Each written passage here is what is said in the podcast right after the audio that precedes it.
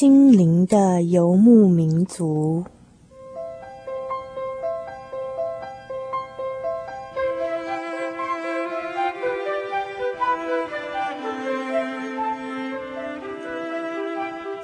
在这个谁都不管谁的后现代社会里，每一个人的心灵都是游牧民族。成长的过程就是寻找的过程。每一颗漂泊的心灵，其实都在寻找生命的绿洲。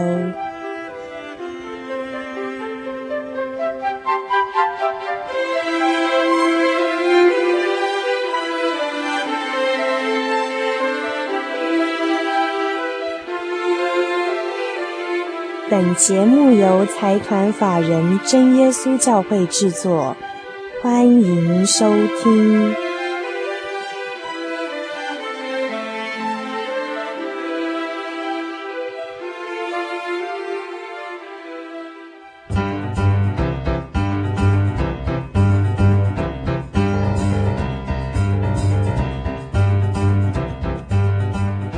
各位朋友们，又回到我们游牧民族的世界了。我是主凡，在今天的节目一开始呢，主凡要先点播几首音乐，跟我们所有在空中的朋友们一起来分享。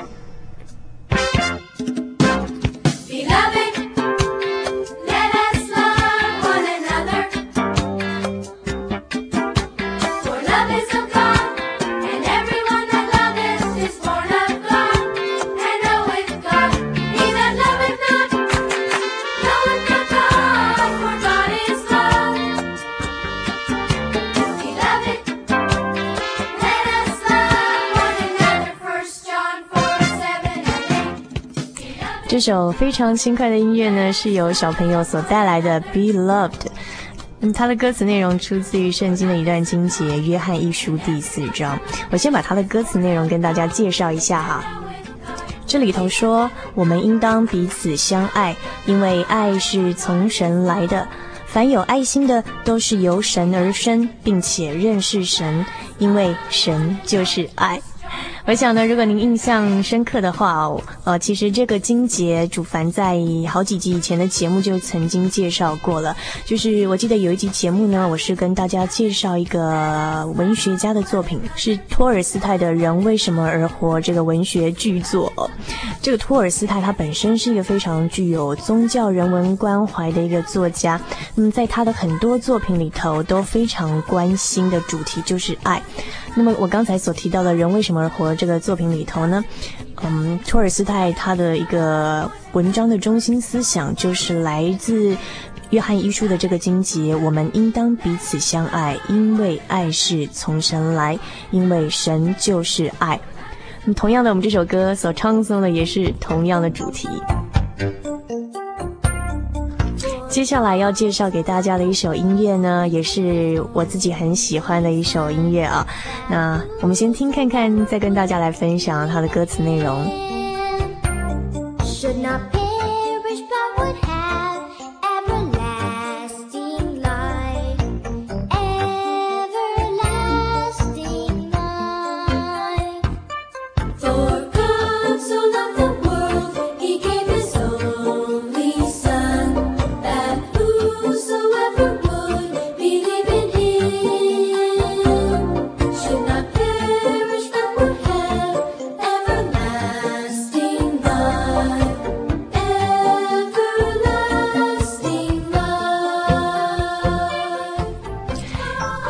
听到的呢，这首音乐同样是由一小朋友很稚嫩、很清纯的歌声所唱的一首歌曲。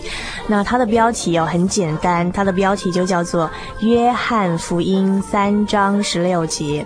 从它的音乐标题里面就可以知道，说它的歌词啊，完全就是出自于《约翰福音》三章十六节，只只有这一节经节的内容，可是它却可以把它编出很优美、很很甜美的旋律出来。那么我跟大家分享一下这个经节哦，《约翰福音》三章十六节里头所说的呢，就是神爱世人，甚至将他的独生子赐给他们，叫一切信他的不至灭亡，反得永生。有没有发现今天点播的歌曲好像都跟爱这个主题有关哦？而且呢，都是由小朋友所带来的歌曲，所以说你会发现说，主凡最近真的很喜欢小朋友的音乐哦。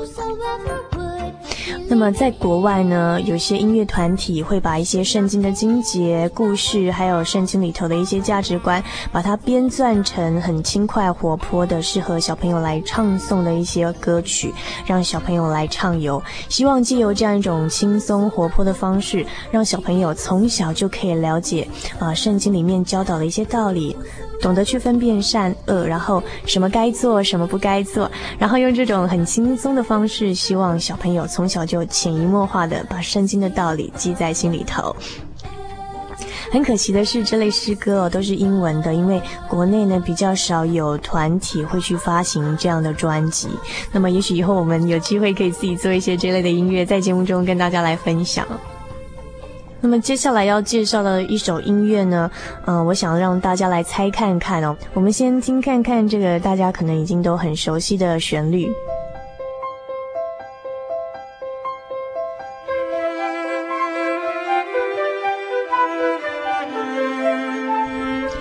您现在所听到的这个背景音乐，我一定觉得哎。怎么那么熟啊？好像常常听到诶，而且好像刚才就听到。事实上不是在我们节目中刚才听到的，是每一集我们在节目当中都会听到的，因为这首音乐就是我们的片头曲。其实它也是一首诗歌音乐哦，它的标题叫做 Seek first，你们要先求神的国、神的义。它的歌词内容同样是出自于圣经的另外一段经节。在新约圣经的马太福音第七章里头，耶稣曾经勉励我们说：“你们在祷告的时候，要先求神的国和神的义，那么这些东西呢，就要赐给我们了。”那耶稣为什么他要这样子勉励我们呢？其实啊，他的一个背后的一个意涵是希望说，我们不要去寻求，不要去祈求一些物质上的世俗上的东西，而是要去求一些呃，能够对我们的生命有造就，去求取一些跟我们的灵魂有关的一些呃东西。耶稣在讲论这个道理的时候啊，他其实是希望说，啊、我们人不要去担心，不要忧虑，说要吃什么、喝什么、穿什么，因为我们所需要用到的这一切日常生活的用品，我们的天赋都已经知道了。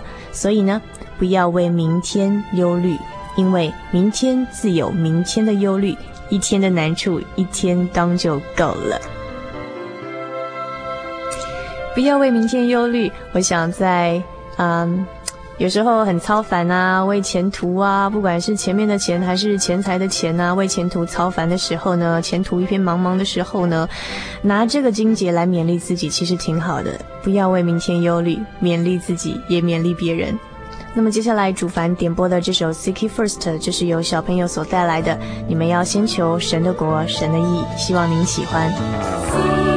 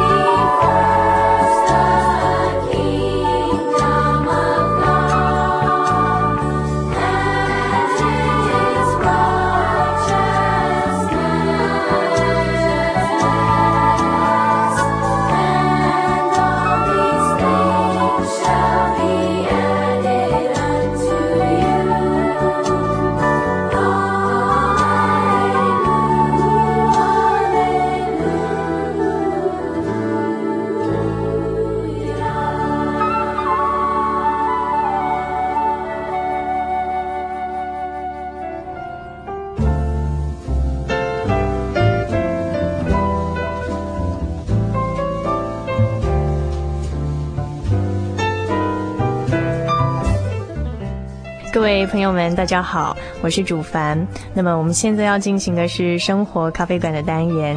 如果您上个礼拜没有忘记收听我们的节目的话呢，您可能还记得有一个很甜美的声音哦，就是我们的上一集的特别来宾何习琴。嗯，这个何姐，我都叫她何姐哈。那么这个何习琴何姐呢，她今天同样的又接受我们的邀访，因为上个星期我们听的是。呃，何姐她给我们介绍说她在三十岁以前的故事。那么我现在要先请何姐呃现身一下，跟我们所有在空中的朋友们打声招呼。嗨，竹凡你好，还有心灵的游牧民族。听众们，大家好。那我我在这边转述一下哈，就是上个礼拜我们听过的故事。那如果我有讲错的地方呢，欢迎何姐赶快纠正一下哈。OK，就是我记得何姐她提过说，那么。他从高中的时候就一直觉得生活很没有意义，一直一直在寻找说到底为什么要活。然后那个时候有求助于各种的宗教啊，或者是一些励志的书籍，但是还是没有办法改善这种比较忧郁的性格。那么。后来就想说，借由艺术的方法，把自己的情感投入在艺术里头，想说可以找到生命的意义。但是呢，发现说还是活得很忧郁，对不对，何姐？是。后来有人建议何姐说：“哎呀，感情没有归宿，才会这样子，呃，才会这样子没有皈依的感觉。”后来呢，找到一个好男人给嫁了。嫁了之后呢，还是觉得活得很没有意义哦。这样讲出来，不晓得会不会对不起何姐的先生？我想他应该了解。这个跟这个没有关系的。那上个星期呢，何姐给我们介绍了很惊心动魄的一幕哦，形容的时候好像仿佛眼前都可以看到那样的情景。就是呢，在某年某月的某一天，那个何姐呢就觉得啊，实在痛苦的活不下去了。终终于在那天的深夜呢，因为家里是住十二楼嘛，然后就右脚跨出去，左脚在。跨出去就可以从阳台掉到下面，死的很难看了。可是就在那个时候，听到一个很温柔的声音。那么也是那样的声音，后来在半年之后，生命有了非常大的改变。嗯、那么我们上次听到的是三十岁何洁，就是。呃，认识了一个全新的信仰，让自己的生命跟整个价值观彻底改变的一个过程。那么今天我们想听听何姐在三十岁以后的故事，跟我们分享吧。嗯，今天如果是说要讲三十岁到现在，也是快十年了。好，我在这边要先讲哦，因为我刚突然想起来，我居然忘记报出来说今天我们要讨论的主题是什么。其实今天生活咖啡馆这个单元要跟大家分享的是何西晴何姐啊、呃，她所带来的奇恩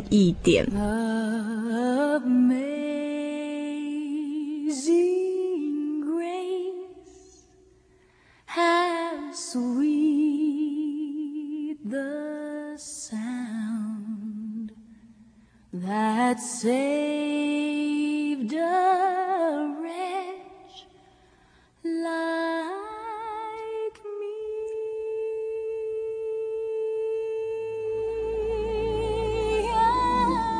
嗯，刚才何姐有亮出一本日记来，然后我翻稍微翻了一下，我觉得看了蛮感动的。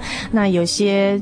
这个页数，我就日记里头有些页数呢，都已经有点啊放泛黄，或是有点旧了啊，有点氧化的现象了。可是我还看到何姐在上面还有用荧光笔涂了一些经节跟令她感动的一些生活点滴的故事哦。那其实，呃，何姐是怎么样开始会学习用日记来来做这样一个记录？什么时候开始的？因为我记得上一集分享的时候啊，何姐曾经提过说，嗯。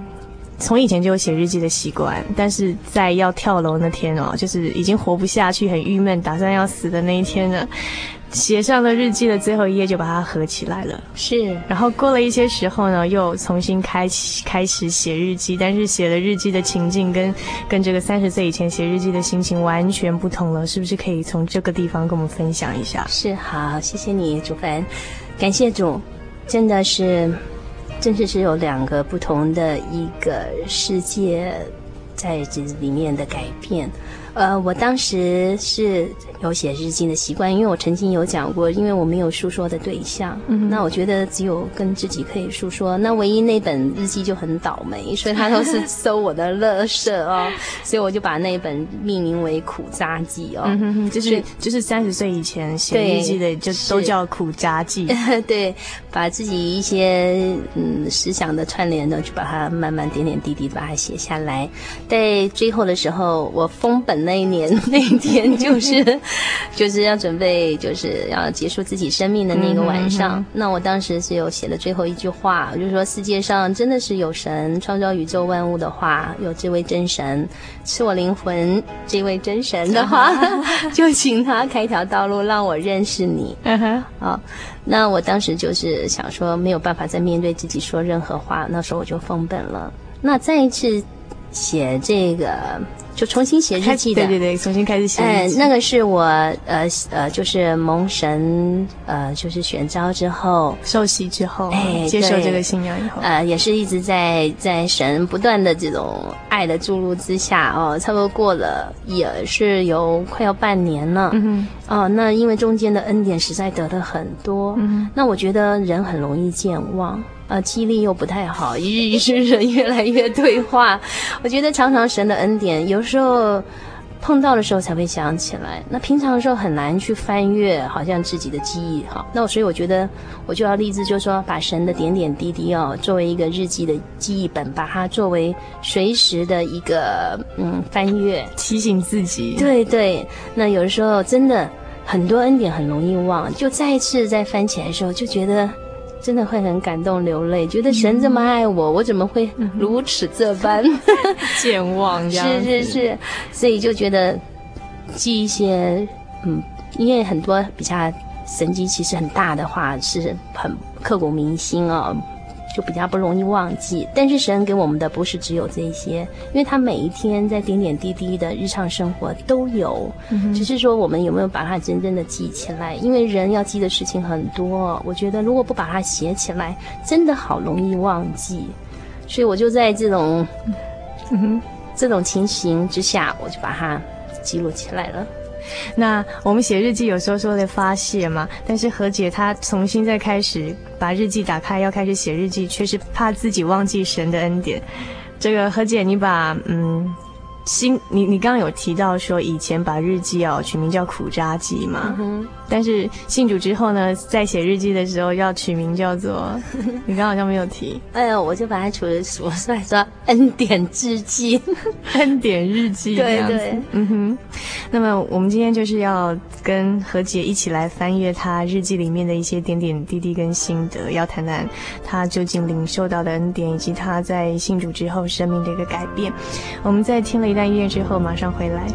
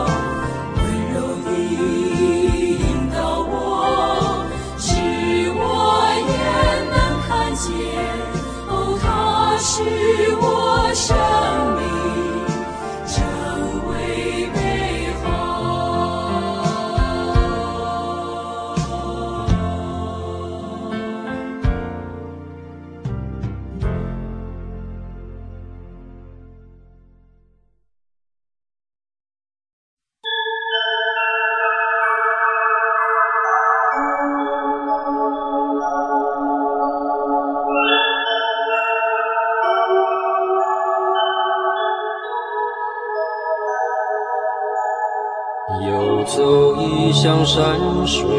寻获心之甘泉，满溢心灵喜悦，尽在游牧草原。心灵游牧民族，陪你成长。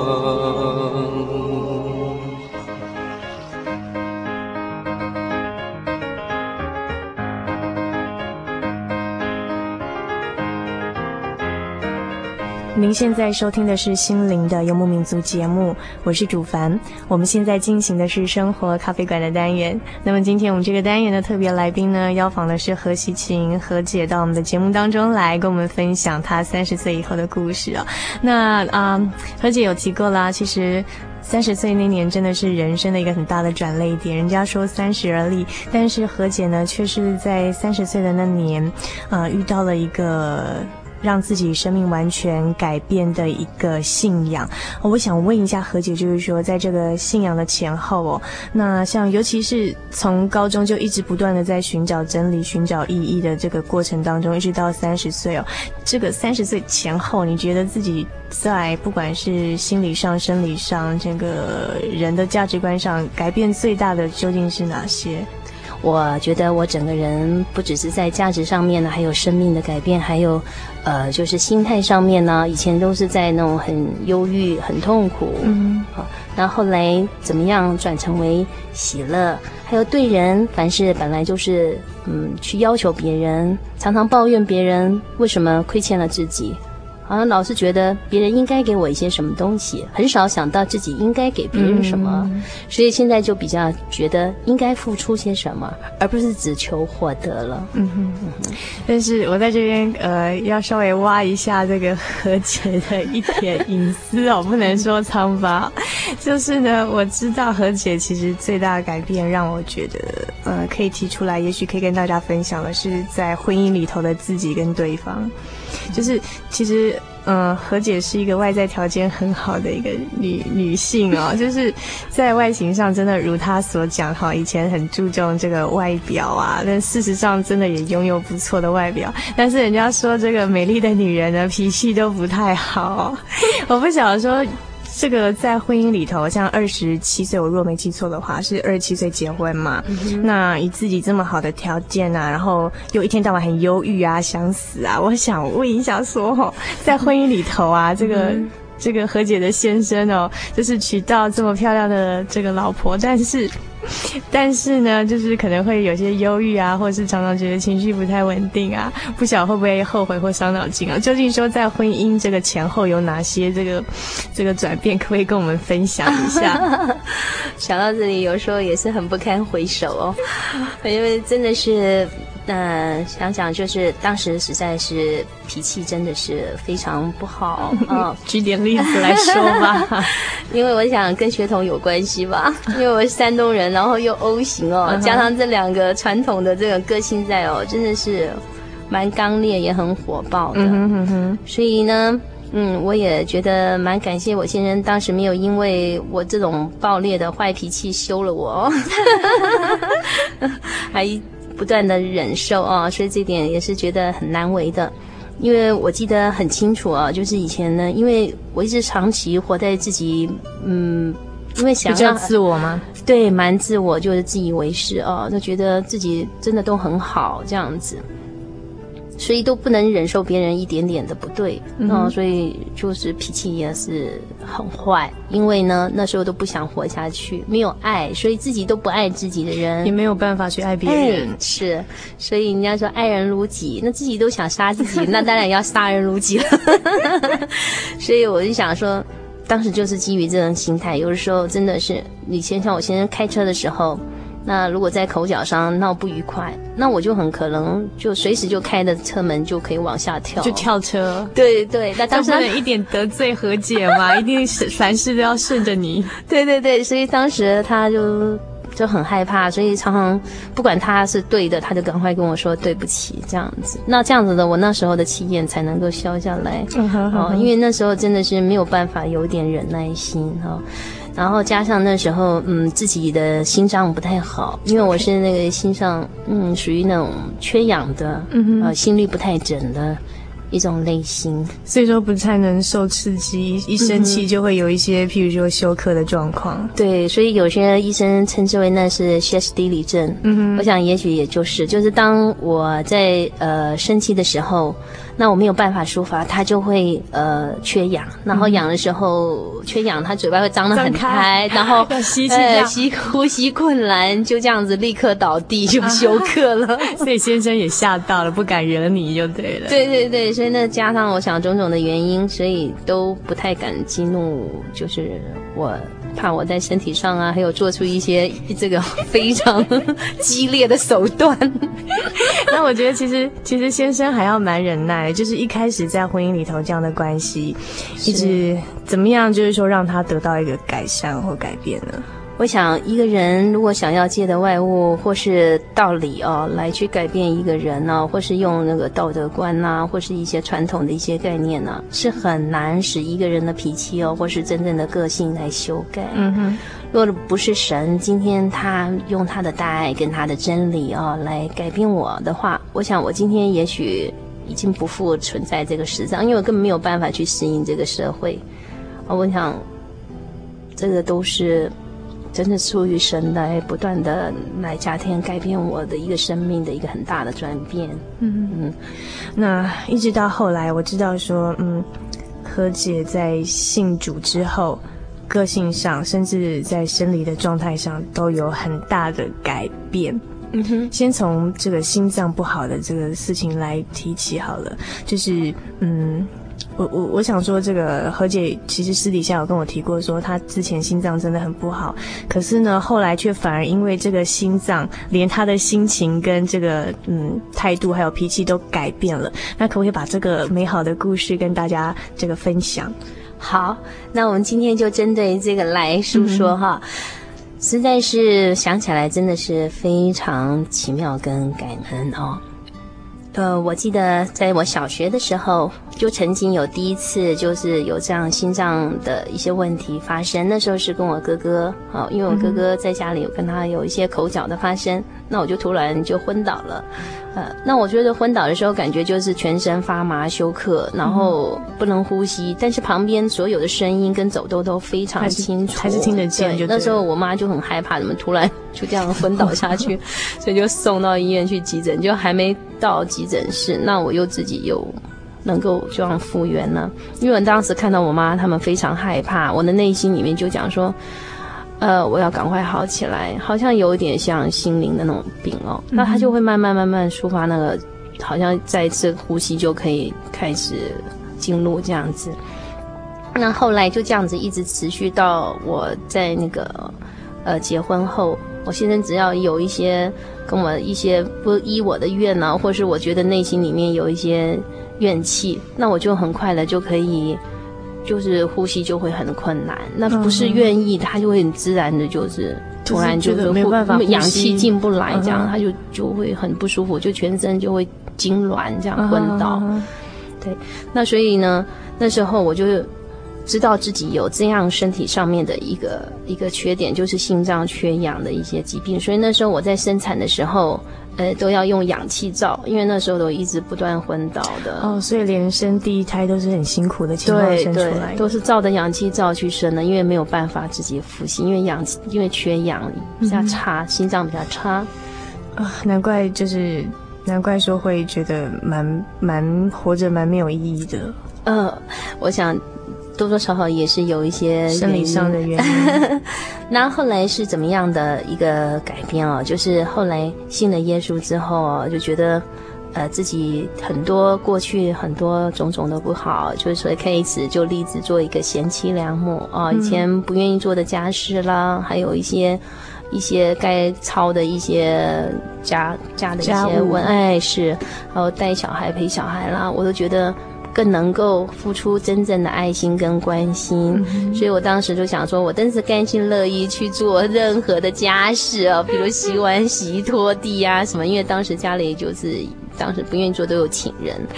嗯，后来我觉得说，应应该就是要去做这些事，因为我们就是女人嘛，就要服侍自己的先生啊、嗯哦，自己的先生就像是服侍主一样做自己的头，所以要凡事顺从他，所以就开始变成一个很温顺的小绵羊了。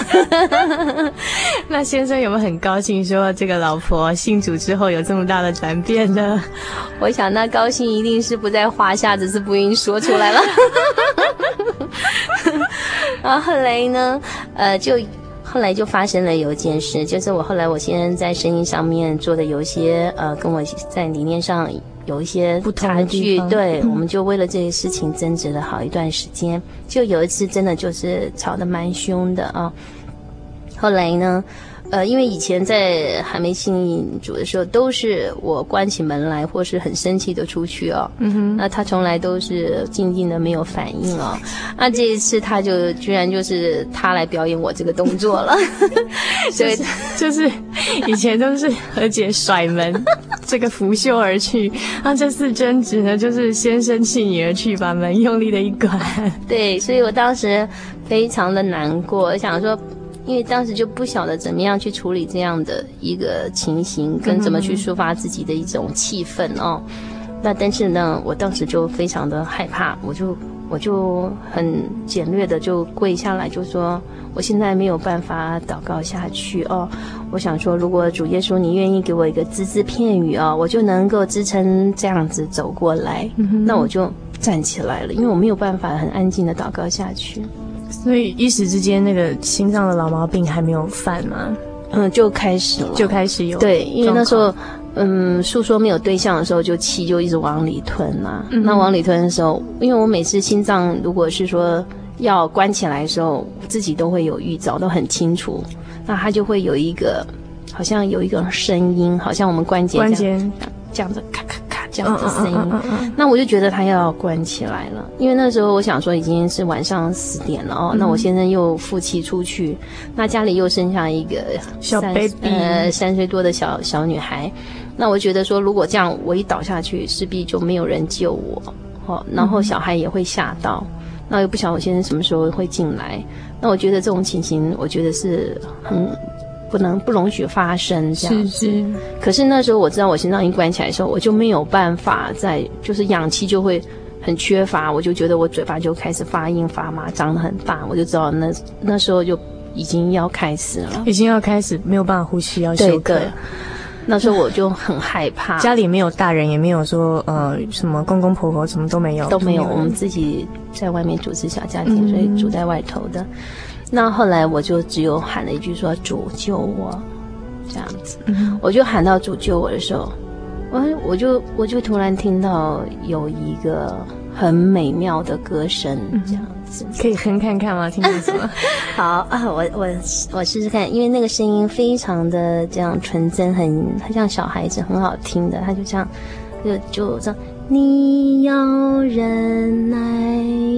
你要忍耐，忍耐是美德。你要忍耐，就这样子前前后后我唱了四句，嗯、然后你要忍耐，中间有一句，第三句就是忍耐是美德。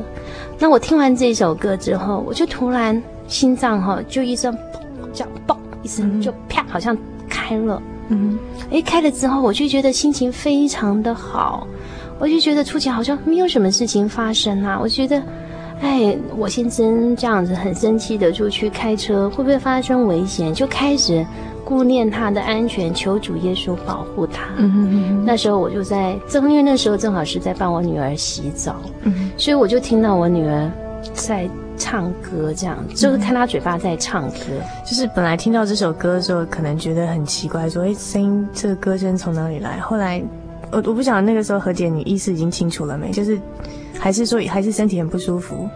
嗯，那个时候其实意识是清醒的，但是没有考究说奇怪的声音，不觉得它，你觉得很自然。嗯哼。但是身体那时候就好了，就突然就就氧气就觉得进来，嗯，很足，嗯、而且心脏就啪。一声很大声，就因为他摆着关了，然后就啪一声就打开了。本来差点都要休克了。是是，后来那时候我就很迅速帮我女儿洗完澡，因为第二天她还要上幼稚园，怕她迟到，所以就赶快送到床上让她睡觉。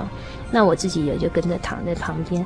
当我在快睡着那一刹那的时候，居然刚刚那个声音，就是刚刚那个歌声，它一再一次的，就从好像远远这样飘在我的那个屋檐上面，这样子环绕，嗯、好像余音绕廊这样子，又唱了一次“你要忍耐”这样子。哎，而且他这次唱的时候，声音就比较拉的长一点，就“你要忍耐”，就觉得有点像音这样子比较。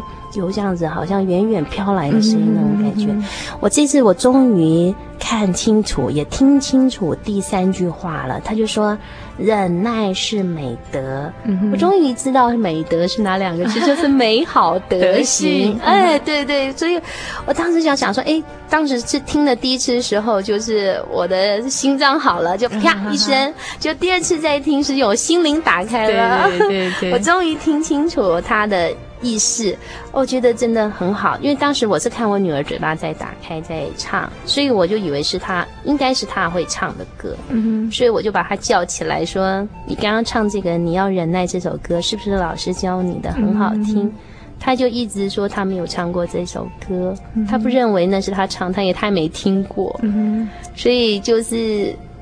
所以就这样子，从他的口中，就神就借了这个小孩子的嘴，哈的口，就唱出了神要赐给我的这首歌。因为当时我祷告就说，求神给我一个字字片语，我就能够走过去。所以神就给我，你要忍耐，这是美德。啊，这个我想说，其实这个也不是白白得来的。我相信是因为一来那个时候可能。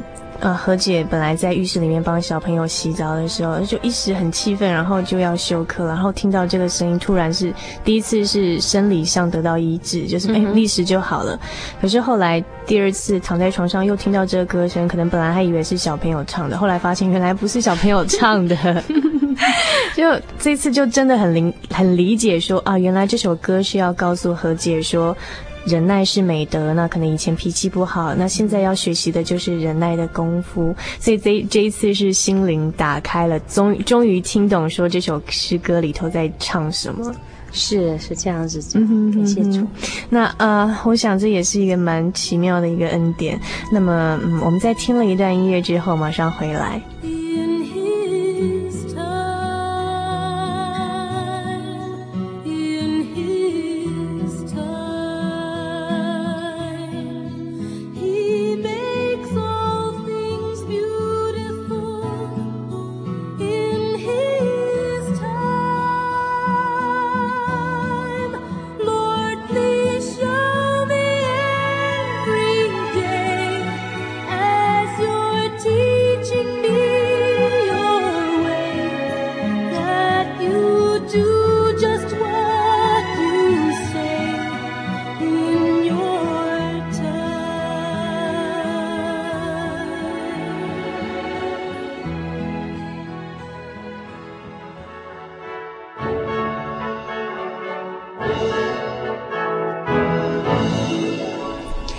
各位空中的心灵的游牧民族朋友们，我是主凡。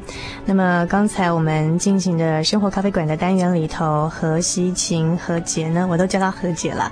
何姐跟我们分享了她三十岁以后的呃故事之一。其实真的何姐还有很多很多的故事没有跟我们分享，还希望说以后还有机会可以提哦。那何姐其实像有很多，不管是生理上的见证，还有病痛上的见证，或是还有领受。到很多其他很多很多的恩典，譬如说，呃，我这边记得的是有一次，呃，耳朵被小朋友穿破了，耳膜破了，耳膜耳膜破了，嗯、那本来是不可能那么快好的，可是后来居然才涂了两次药，后来根本没去看医生，然后就居然就这样就好了，五天的时间就完全好了，对、嗯，然后连医生看了都吓一跳，说怎么可能？对，医生本来要预定三个月。哦，至少三个月再看看需不需要开刀。对，然后类似像这样子的一个经验啊，还有说像长骨刺，就是嗯哼，听何姐说以前就是骨刺长到像 J J 字形，整个骨翘起来，对，积水像 Z 字形的翘，第三节跟尾端，对对对，嗯、哼哼第三节跟第五节软骨突出。嗯哼，然后听何姐形容说，才二十几岁的女生哦，就弯腰已经弯的比老人家还要弯，其实是比七八十还弯。后来也是得到医治了，但是这些恩典真的不是白白得来，中间真的有很多功课是是这个让何姐去体会跟认识到这个。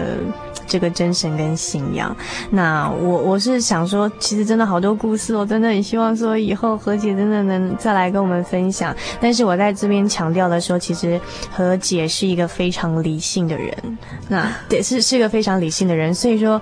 所以说，何姐跟我们分享这些经历，真的是，真的是一个呃，生命去感受到的体验，真的是体验，而不是在、嗯、在言说一些怪力乱神的东西。是因为，因为所有的一切都是归于给神给的。嗯哼，其实神就是爱哦，我们真的没有什么爱哦，若不是神先给爱我们，真的是我们只有感念于心的这种感念的一种。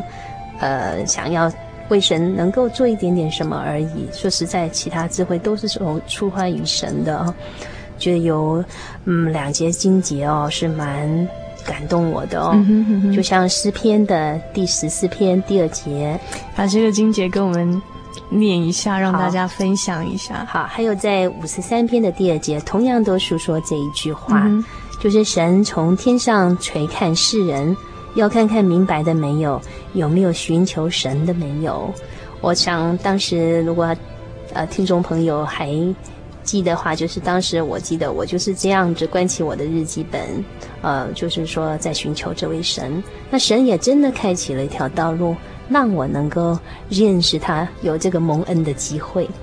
呃，另外呢，一个经节呢，就像是我的心脏一样哦。我想说，当时我心脏一关起来，那我就会休克。然后再一次有氧气进来的时候，它才能打开。我想说，真的就像是在马太福音的第七章呃第七节那里有讲到说：“你们祈求，就给你们；寻找，就寻见；叩门，就给你们开门。”我想，真的是只要我们有这个心，因为神的恩典其实每天都盘旋在空中，只是看看我们有没有心去接受它，这个恩典就会。掉在你的手上，所以就是喜从天降了。其实我觉得今天何姐讲的这个关于心脏的这个，就是以前会有这个休克或受到刺激的时候，就会心脏好像要关闭那样，没办法呼吸的感觉。那这是生理上的一种呃。心心脏的这个关闭跟打开，就是在一次当中，就是后来就没有再犯了吗？再也没有了，大概就这样子好了。十年的时间吗？大概距今大概、嗯、那这么九年已经痊愈了，就后来就没有再犯。想要休克都休克不了了。所以说这是一个身体上的一个见证，但是我觉得可以联想到说，其实心心灵上的心心灵的打开跟关闭，其实有时候把自己关闭起来，人家听的东西你听不进去，真正听到那个治好的道理、治好的这个真理的时候，其实不懂得去接受。但是就像何姐讲的，先懂得把自己的心灵打开，这个恩典就会浇灌进来。今天，如果亲爱的听众朋友们，那么你有心寻找这样的一份道理，那也许把自己的心打开，然后。这个神他真的在天上查看，只要你愿意，你有这样寻求的心，他必定让你得着，而且让你得到的比你想象的更多、更丰富。这样的丰富是没有办法用有限的眼光去想象得到的。那么，我很高兴今天何姐到我们的节目当中来，也很感谢楚凡给我这个机会，不是我给的机会，是这个。真的很高兴有这个节目，跟空中所有的朋友很诚挚的把每一位邀访来宾他们的一些成长的故事，或是他们自己曾经亲身去经历的故事跟大家分享。那么不管说你有任何的想法，或是有任何的问题，甚至对我们的节目意见，都欢迎来信跟我们反映。台中邮政六十六至二十一号信箱，传真号码零四二四三六九六八，欢迎您与我们的对话。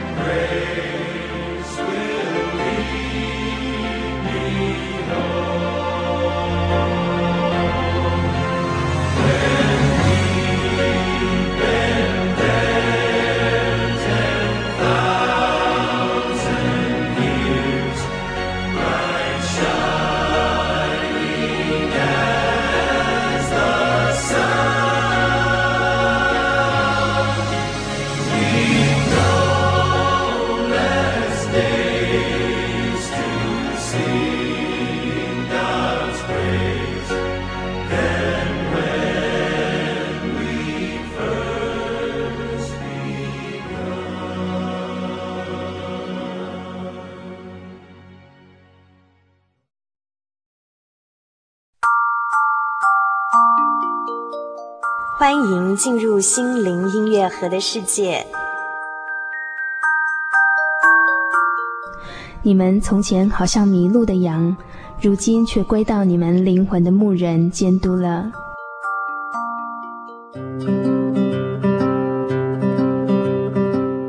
你们从前好像迷路的羊，如今却归到你们灵魂的牧人监督了。圣经彼得前书二章二十五节。如果说我们不是这个世界里的迷失者，又有谁能知道自己生命的方向呢？人到底是为什么而活？人竭尽心力在追求什么？这些看似无解的问题。神会亲手为我们填上答案，他愿意张开双臂迎接走失的羊。天上的家门也时时为我们开场，找到自己永远的归属，从此不用再流浪。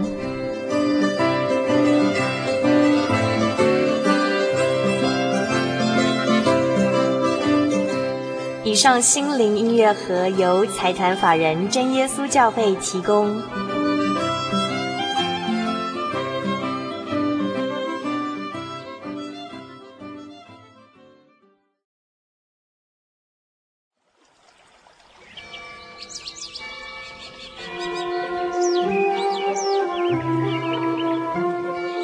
在这个地方，您可以找到生命的平安。在这个地方，喜乐就像泉水一样源源不绝。真耶稣教会总是敞开大门，欢迎您的加入。耶稣的爱是你我都可以享有的。真耶稣教会，台中邮政六十六至二十一信箱，欢迎来信，愿您平安。